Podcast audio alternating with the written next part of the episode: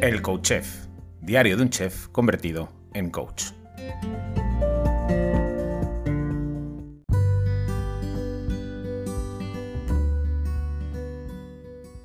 Hola, bienvenido, bienvenida a un episodio más del Coach Chef, diario de un chef convertido en coach.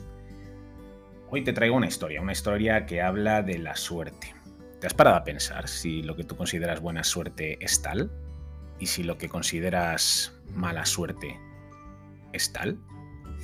En fin, que, que lo bueno y lo malo son las dos caras de la misma moneda y que forman parte de este juego de polaridades que es la vida o, o el mundo. Te voy a leer una historia, se llama La suerte. Una vieja historia china habla de un anciano labrador viudo y muy pobre que vivía en una aldea, también muy necesitada. Un cálido día de verano, un precioso caballo salvaje, joven y fuerte, descendió de los prados de las montañas a buscar comida y bebida en la aldea. Ese verano, de intenso sol y escaso de lluvias, había quemado los pastos y apenas quedaban gotas en los arroyos. De modo que el caballo buscaba desesperado la comida y la bebida con la que sobrevivir quiso el destino que el animal fuera a parar al establo del anciano labrador, donde encontró la comida y la bebida deseada.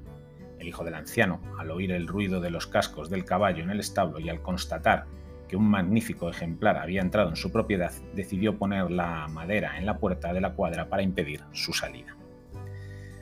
La noticia corrió a toda velocidad por la aldea y los vecinos fueron a felicitar al anciano y a su hijo. Era una gran suerte que ese bello y joven rocín salvaje fuera a parar a su establo. Era en verdad un animal que costaría mucho dinero si tuviera que ser comprado, pero ahí estaba, en el establo, saciando tranquilamente su hambre y su sed.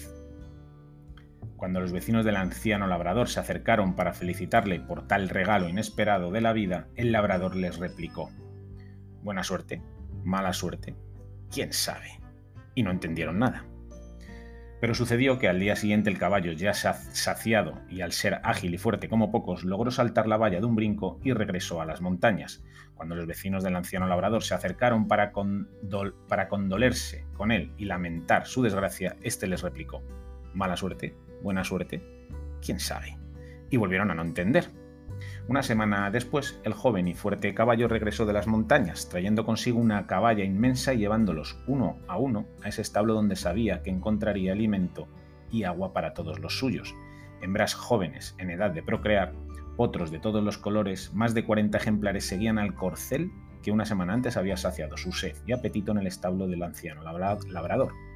Los vecinos no lo podían creer. De repente el anciano labrador se volvía rico de la manera más inesperada. Su patrimonio crecía por fruto de un azar generoso con él y su familia. Entonces, los vecinos felicitaron al labrador por su extraordinaria buena suerte, pero este de nuevo les respondía.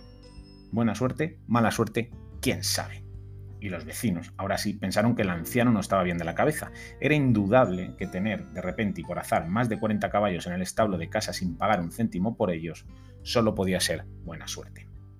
Pero al día siguiente el hijo del labrador intentó domar precisamente al guía de todos los caballos salvajes, aquel que había llegado la primera vez, huido al día siguiente y llevado de nuevo a toda su parada hacia el establo.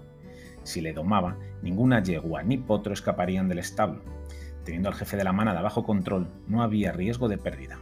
Pero ese corcel no se andaba con chiquitas, y cuando el joven lo montó para dominarlo, el animal se encabritó y lo pateó, haciendo que cayera al suelo y recibiera, y recibiera tantas patadas que el resultado le fue la rotura, la rotura de huesos de brazos, manos, pies y piernas del muchacho.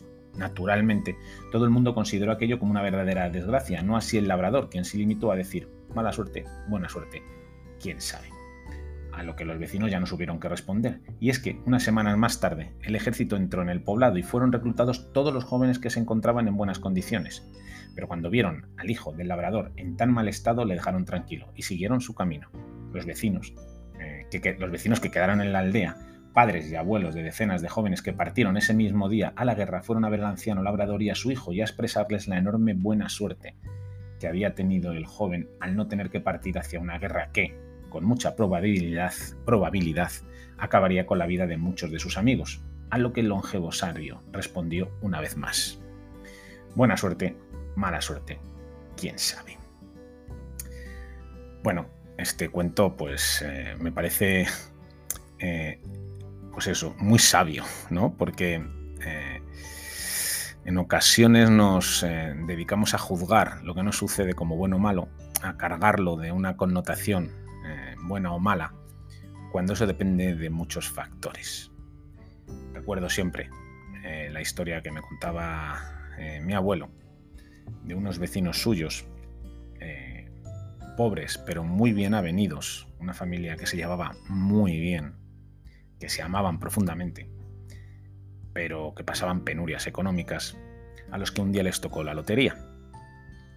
Lo que aparentemente se convirtió en una bendición, a los pocos meses se convirtió en una verdadera maldición, destruyendo la familia por completo, enfrentando a unos miembros con los otros, eh, por una cuestión económica y de avaricia.